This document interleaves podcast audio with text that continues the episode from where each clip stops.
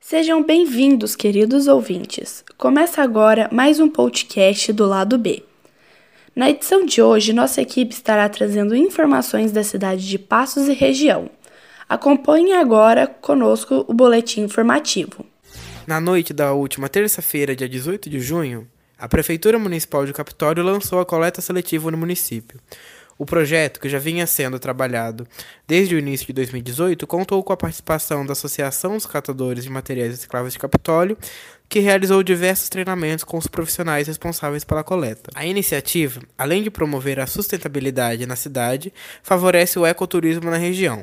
A chefe do Departamento de Meio Ambiente da Prefeitura, Ana Cláudia, conta mais sobre o projeto e seu evento de lançamento. Esse mês de junho foi muito foi um mês de grandes conquistas para o projeto da coleta seletiva e para a Associação de Catadores, pois nós conseguimos conquistar o galpão né, da coleta seletiva, que é uma grande conquista para a associação, tira eles da condição de, de trabalho insalubre, e também é, expandimos a coleta seletiva para o restante do município, é, fazendo a coleta domiciliar.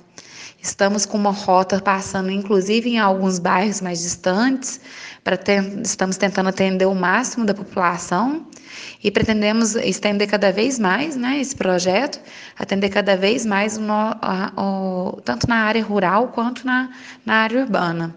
Mas esse passo já de passarmos para coleta domiciliar foi muito importante, pois aí agora nós já estamos englobando a participação né, da população, que é fazer a separação dos resíduos para reciclagem.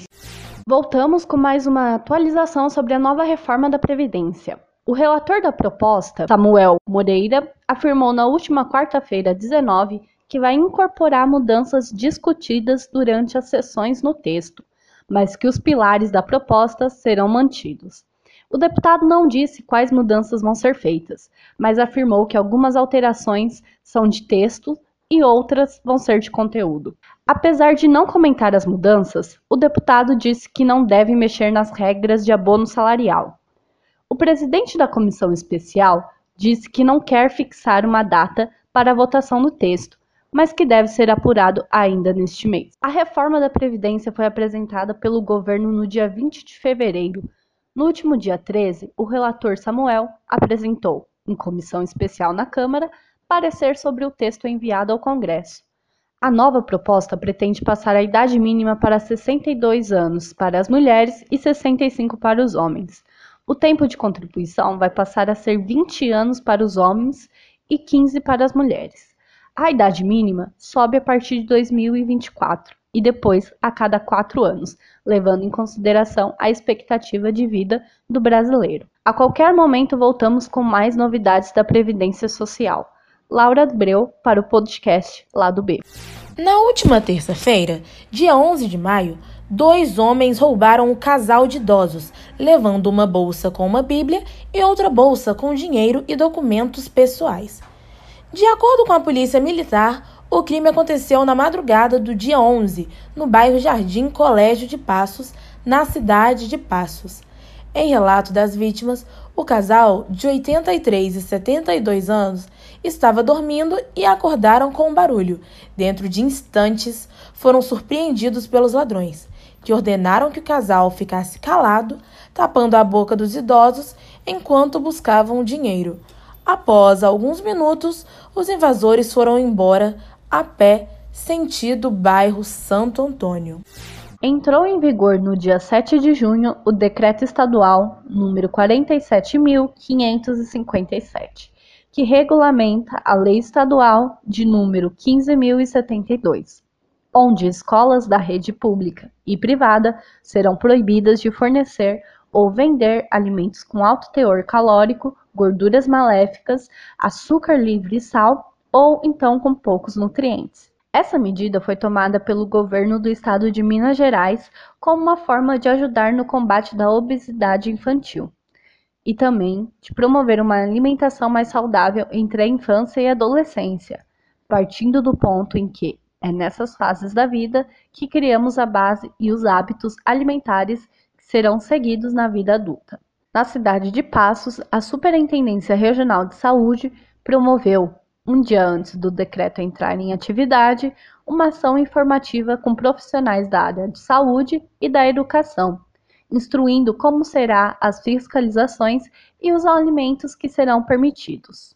Outro ponto que vale ressaltar é que essa medida vai afetar também os vendedores ambulantes que se instalam na porta de escolas para comercializarem suas mercadorias. Serão proibidos, das mesmas formas que as escolas, de vender produtos como balas, chicletes, chocolates, sorvetes, salgadinhos, entre outros. Carolina do Nascimento Alves, nutricionista, nos fala como recebeu essa novidade. Na minha verdade, no que eu acredito, eu acho isso o máximo.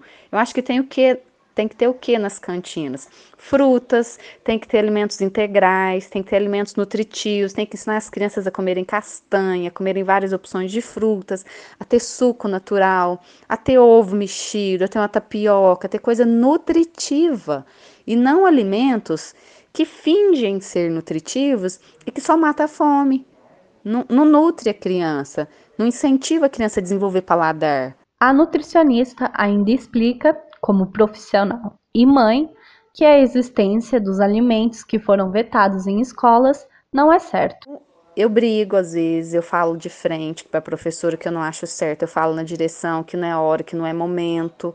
Então eu tento levar o conhecimento, não é certo ficar enchendo as crianças de doce, de açúcar. As crianças não param quieta dentro da sala de tanta euforia, porque esses alimentos é para comer uma vez ou outra. Não é para incentivar na escola que isso é certo, que isso é prazeroso. Não tem que relacionar o fato de dar o carinho, dar o amor lá na escola com o doce. O decreto foi publicado no Diário Oficial em 11 de dezembro de 2018 e teve o prazo de 108 dias para adequação.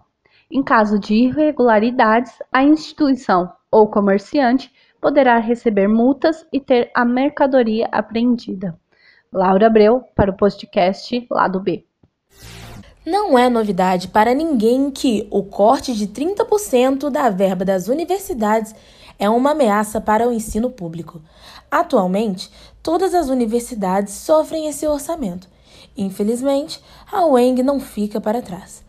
Segundo o diretor da Universidade do Estado de Minas Gerais, UENG, Itamar Faria, apesar da universidade manter a mesma quantidade de professores e funcionários administrativos, o impacto dos cortes na Universidade do Estado de Minas Gerais, Unidade Passos, vem sendo sentido onde acontecem as atividades de ensino de pesquisa e extensão, já que, dependendo do curso, há uma necessidade de grande do laboratório para as atividades práticas.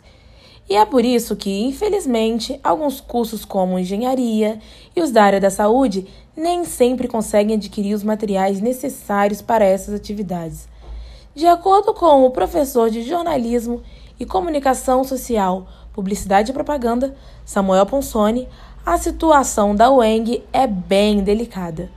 Primeiramente, né, os cortes federais, eles inicialmente não têm um impacto direto no orçamento da UENG, né? Isso acaba repercutindo de uma maneira indireta, primeiramente, né? Porque no fundo, quando há um corte centralizado no, na principal verba da educação, que, é as, que são as verbas federais, indiretamente isso acaba ressoando nos estados, municípios e, né, como o corte está sendo inserido né, mais no âmbito da educação de nível superior, é, em breve vamos sentir esse impacto do corte. A Prefeitura de Passos, junto com a Secretaria de Educação, irá promover nos dias 25 e 26 de junho a 11ª Olimpíada Municipal de Atletismo. O evento terá seu início a partir das 7h30 no ginásio Baru de Pádua. A competição, que é realizada anualmente, tem como objetivo desenvolver a prática de esportes entre as crianças passenses. Neste ano, a pira olímpica será acesa pela professora de Educação Física Maria Emília Silva, que trabalha há 33 anos na rede municipal. O professor Elvio, que foi um dos fundadores do projeto e passou por cursos fora do país para trazer o melhor do atletismo para as crianças, explica para nós como funciona a competição. Então, como é que funciona essa competição? É, nós temos seis provas, né? Nós temos 13 escolas. Nós fazemos em duas baterias. É, então, cada criança é em forma de circuito. Então, quando uma escola está participando de uma prova, a outra está participando de outra, e aí por aí vai. Ao término de cada, é, de cada prova, há um rodízio. Quem estava na prova A vai para a prova B, prova C, assim vai, até ele concluir as seis etapas. E para cada, para cada primeiro lugar, a escola que fica em primeiro lugar, como são 13 escolas, marca 13 pontos. E a escola que chegou em último lugar marca um ponto. Ao final, a, a escola que obtiver a maior pontuação ao final da competição ganha-se ganha-se o prêmio por categoria. E a... Participam do projeto todas as escolas municipais de Passos, sendo inscritos por cada escola seis meninas e seis meninos. Laura Abreu para o podcast Lado B. No dia 12 de julho, o Conselho Municipal de Patrimônio Cultural e a Secretaria Municipal de Cultura e Patrimônio Histórico de Passos se reuniram em uma reunião extraordinária para votar a ratificação do tombamento do prédio Palácio da Cultura, localizado na Praça Geraldo da Silva Maia. A ratificação foi aprovada por unanimidade e o prédio, que abriga a Secretaria Municipal de Cultura, tem sua proteção e sua estética não poderá ser mudada. O local já estava inventariado e desde 2008 a pauta pelo tombamento vem sendo discutida.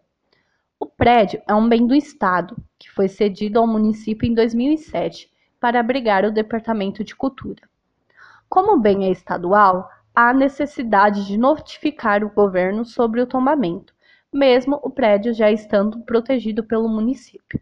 O secretário de Cultura e Patrimônio Histórico, Carlos Renato Lima Reis, explica mais sobre a ratificação e sobre as próximas etapas para a efetivação do tombamento. Isso já tem um 10 dias, né, onde eu convoquei o conselho e propus ao conselho iniciarmos o tombamento. Porque o tombamento pelo Conselho Patrimônio Histórico, o que que acontece?